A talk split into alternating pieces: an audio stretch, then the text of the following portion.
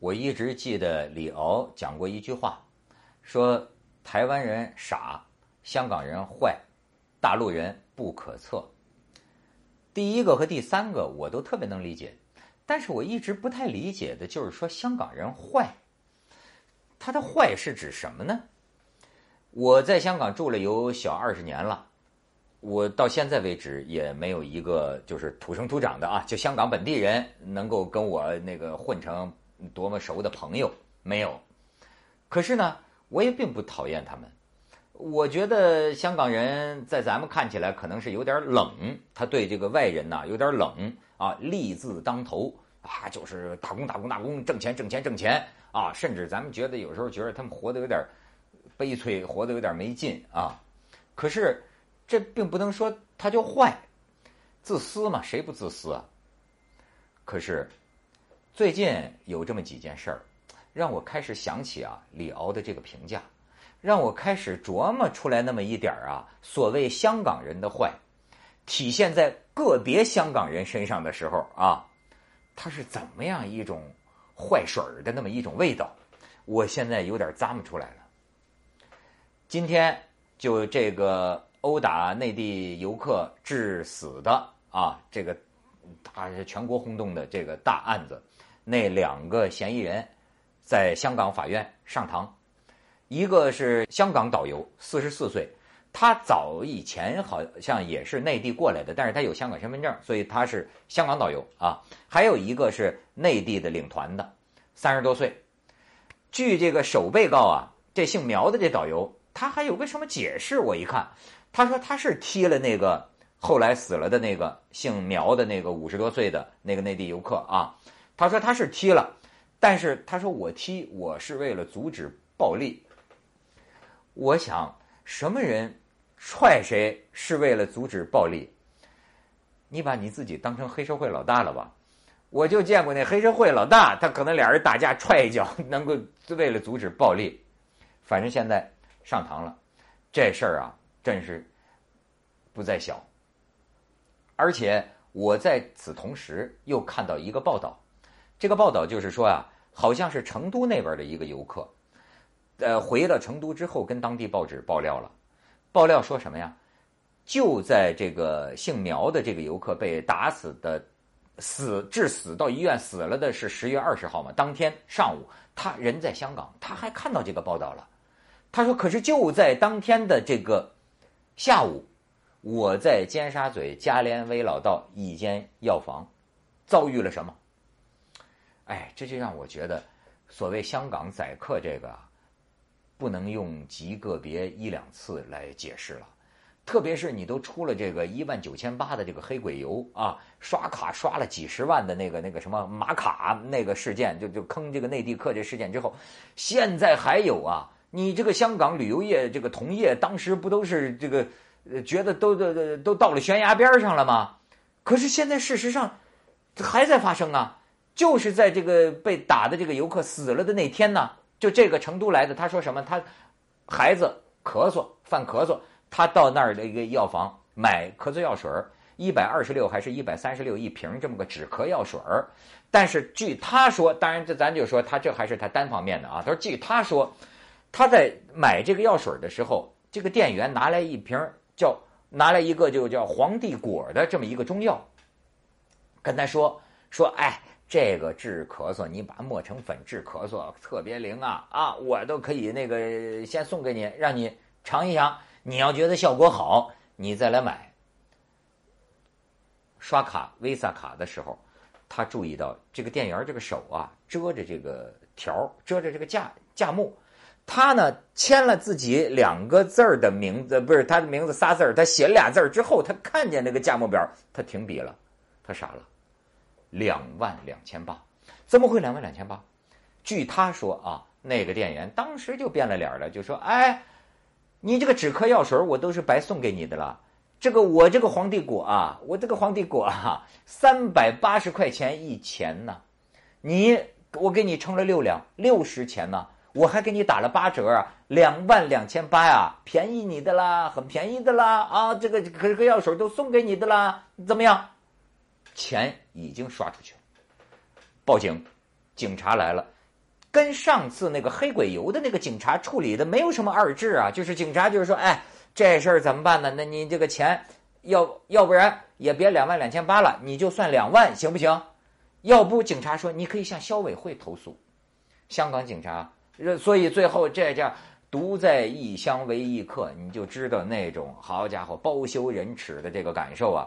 没这哥们儿没办法，钱你就刷给人家了，这香港这个店员这个这个嘴脸，你怎么办呢？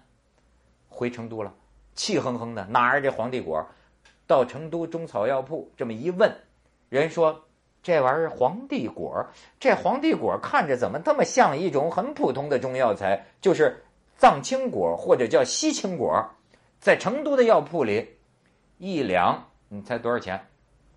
两块钱。它这价钱是多少倍？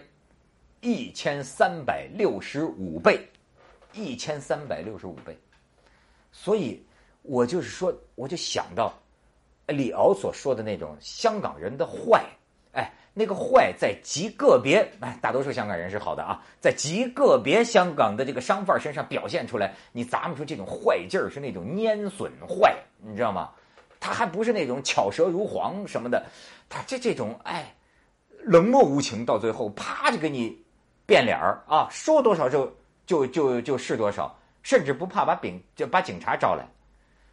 你看，呃，还有一个成都妹子，也是回去之后给当地报纸爆料，说我去这个海港城，海港城的那个药房啊，买这个珍珠粉，买好，你一说买珍珠粉呐，那个店员马上就给你磨粉。好，这姑娘说，我我也不傻呀。他磨的时候，我一直在问他呀，哎，你是按两啊，还是按钱呢？你是按两啊，还是按钱呢？因为现在大家都知道了嘛，香港已经出名了嘛。青岛吃饭要论个儿，香港买药要论钱啊，这个游客要须知的啊。所以这女的就成成成都妹子就说论论两块钱。这个店员一边磨粉一边这个哎含糊其辞，不给他呃一个明确的讲明白。到最后磨成粉末已经磨完了，好刷卡吧。我们这儿啊是三百八十八块钱一钱，给你称了二两二十钱，得六七千块钱刷。就这个，听说现在这这这一个先生一个妹子啊，就准备真的就杠上了，要起诉，要通过法律渠道去呃去去追诉。反正这是个多么糟心的这个事情，所以我说，你就从这些里边，你就可以看出来，哎，这香港人要犯坏，就犯在极个别人身上，你就表他表现出来的是这么一种腔调。而且还有一个游客已经回了重庆，他才有意思呢。他看见这次打死游客的这个新闻呐，他惊呆了。为什么？他在十月十一黄金周的时候，他说：“我经历了一模一样的事情，一模一样到什么程度？还是红磡，还是这个第二的这个电影。您知道现在这个电影大家都知道了，本地人、香港人进都不欢迎你进的，就是专宰大陆旅行团的啊。”他说：“我十月一号那个团，就十月二号当天，我就在这个店里，情形一模一样，就几个旅行团在这儿。”然后就是胁迫买，他说不买就让我滚蛋，就不管吃不管住了。那就就就那就就，所以他说我最后没办法，花三千块钱买了个什么彩金的那个链子，后来找人一鉴定，根本不值这个钱。然后他说就在那天，我也见了他们拖着一个五十多岁的男子拖出去在外边打，我当时还打电话报了警，我才走的。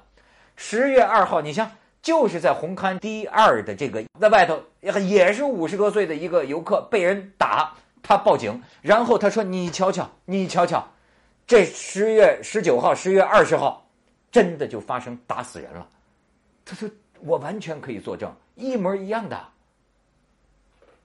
后来我打听得，就情况很多啊，就是其中一种情况，就是说内地组团吧。